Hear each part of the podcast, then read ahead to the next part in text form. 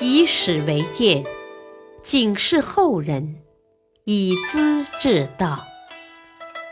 品读《资治通鉴》，启迪心智。原著司马光，播讲汉乐。第七十六集：公孙度经营辽东，徐无山田畴安家。东汉末年，中原大乱，在北方却出现了两片乐土，成为市民百姓向往的地方。这就是公孙度所管辖的辽东郡，田畴所住的徐无山。辽东郡太守公孙度看到董卓专横跋扈，跟部属谈起，汉朝只怕完了。我们应该团结一心，把地方上治理好，保护百姓安居乐业，留下一块干净的土地。他是这样说，也是这样做的。首先，他和周围的郡国联络感情。辽东的郡治在今天的辽阳市，东边临接乐浪郡，是现在的朝鲜平壤一带；东北是高句丽国，西方有乌桓部落。公孙度派出使者，带上礼物表示友好，互通有无。至于郡内的蒙家大姓，谁要违反就诛杀，为平民百姓撑腰。他的地盘扩大了，威信提高了，于是自称为辽东侯，平州牧，建立汉天子的祖庙，出入都用汉朝的仪仗队，俨然是另一个汉朝。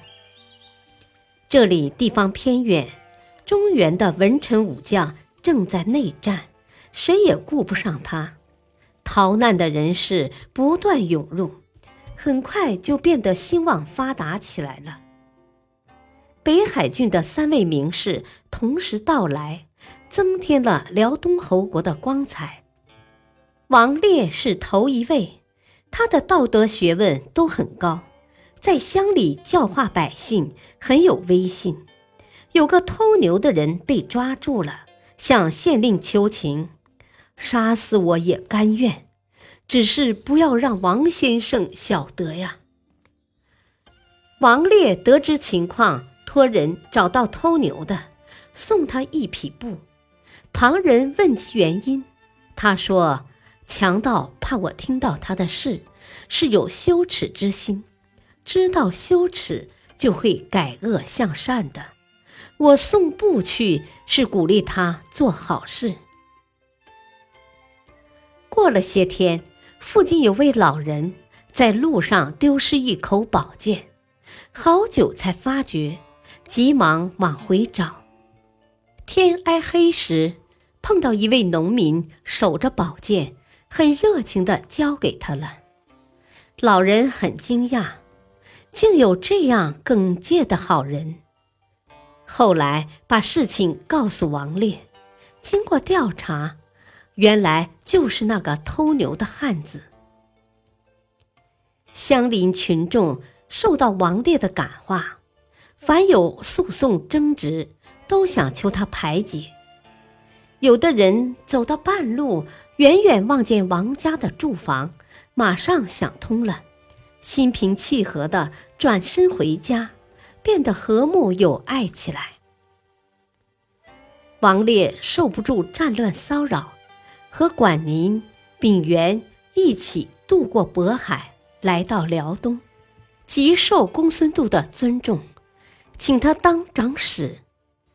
王烈怕推脱不掉，便到各地去做生意，表面上给人好利贪财的印象，才把官位摆脱，自由自在的过日子。管宁为人清高耿介。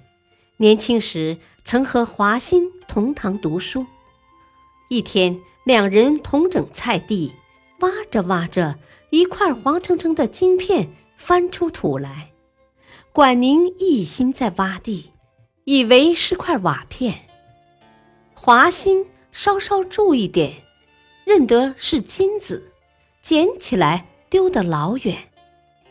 世人根据两人不同的态度，更为尊重管宁，说他对财物视而不见，也会对名利漠不关心的，品格很高。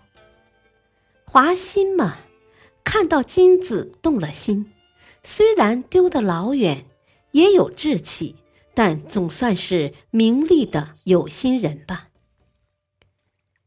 丙元很有毅力。他去外地求学，老师和朋友知道他不饮酒，送来米和肉，聚会送别。丙元笑道：“哦，呃，今天和诸位告别，应该痛饮一番才是啊。”大家都很奇怪，从没见你饮酒呀。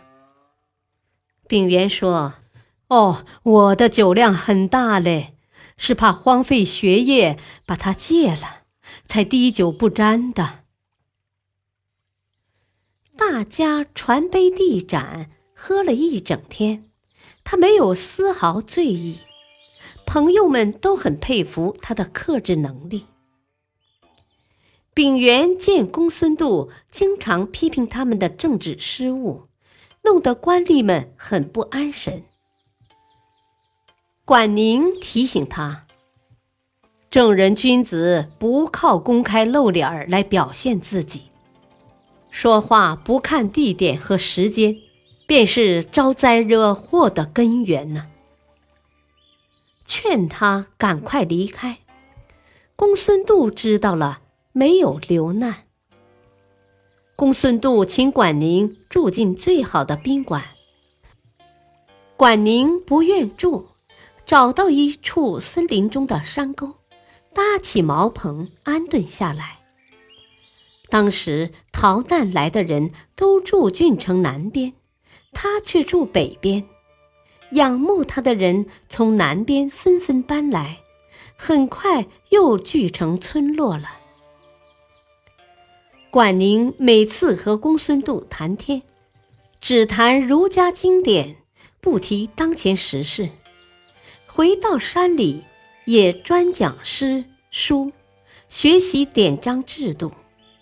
公孙度非常敬重他，老百姓也受到他的教化，民风变得格外醇厚。有了榜样，又有人提倡，辽东郡又如何不变成一块乐土呢？再说田畴的情况。幽州牧刘虞想和长安的汉献帝联系，找到右北平人田畴做使者。田畴当时二十二岁，才华很高，告诉刘虞说：“当今天下大乱，盗贼横行，要是打着使者的大旗向朝廷送贡品，搞不好会人财两空的。”我看还是不声不响，保证送到就行了。刘瑜赞成他的意见。田畴从自家门客中挑出二十位骑士，先出居庸关，傍着阴山南路到达朔方，再从南下的小路直抵长安，向朝廷传达了幽州的信息。朝廷要封田畴为骑都尉，留在长安。他说：“天子也不得安生啊，蒙受风尘兵戈之苦，我怎能安心享受荣耀呢？”坚决拒绝留下。等到返回幽州，刘虞已被武将公孙瓒杀死了。他把皇帝的父信。放在刘瑜的坟头上，宣读完毕，才痛哭着离开。公孙瓒很生气，抓住田畴质问：“为什么不把回信交给他？”田畴说：“汉朝够衰败的了。只有幽州牧心里忠诚，坚持气节，几个人没有野心。我怕将军看到回信不愉快，才不送来的。你已经杀了无罪的长官，还想迫害讲信义的臣子吗？我怕北方的有志之士宁可跳进大海，也不会追随将军的。公孙瓒只好把他放了。田畴回到家里，聚合宗族亲友。饮酒发誓，刘主公的大仇不报，我们就不在社会上混。于是，一起进入徐无山，在今河北玉田县东北，找到一片平阳之地，周围都是山峰，非常险阻。大家定居下来，开荒种田，共同生活。山外的百姓纷纷逃来。几年之后，发展到五千多户。田畴和父老们商量，人口多了，分成一个个的村镇，号令不统一，没法管理，日子久了会出事的。我想了些办法，想请大家参详。接着，他拿出十条法令：杀人、伤人。偷盗、争斗，要论罪处罚；还有婚姻礼仪制度，制定学校的规矩，以及保证实行的办法等等。再过几年，这个山中的自由王国，倒不时宜，丰衣足食，文明礼仪超过了山外所有的地方。名声传扬开去，远近的人都来参观，连北方的乌桓、鲜卑等游牧部落也送礼物来表示友好。田畴对一切怀着善意来访的人都热情款待，厚礼相答，即使那些只想劫掠的游民，也都带着友好的心情离开了。公孙度和田畴是为老百姓做好事，历史上流传着他们的好名声。有人却不是他们这样，只为自己苦心经营安乐窝，结果很不妙。公孙瓒就是例子。他是幽州牧刘虞的部属，把忠厚老实的刘虞杀了，称霸一方。很是得意，他忘记了部将的血汗功劳，忘了老百姓的支持，挑剔别人的过失，稍不合意就要杀人。士大夫和富贵人家，名声比他高的，找个法儿害死；有学问的人赶到穷乡僻壤去讨生活，人们感到奇怪，问及原因。他说：“贵族豪门都靠祖传官爵得富贵，有学识的士人凭自己能力取官禄，都不会感激我的，不治治行吗？”他所宠信的人大都是小商贩和无业流氓，这些人庸俗愚蠢，唯利是图，一旦得志，互相勾结。拜兄弟，连婚姻，欺压善良，敲诈百姓，弄得天怒人怨。田畴进了徐无山，一时无力找公孙瓒算账，可是总有人不信邪。刘虞的从事鲜于福就奋起反抗，他联合不满的将士，拥戴刘虞的儿子刘和。攻取了幽州的大部分土地，连北方的乌桓部落和鲜卑首领也自愿出兵声讨公孙瓒。公孙瓒恐慌了，怎么办呢？恰好当时流传着一首童谣：“燕南垂，也就是说，在燕国的南边。赵北纪，意思是，在赵国的北边。中央不和，大如砾，意思是中间有块地方平如磨刀石。唯有此中可避事，意思是只有这儿可以避乱世。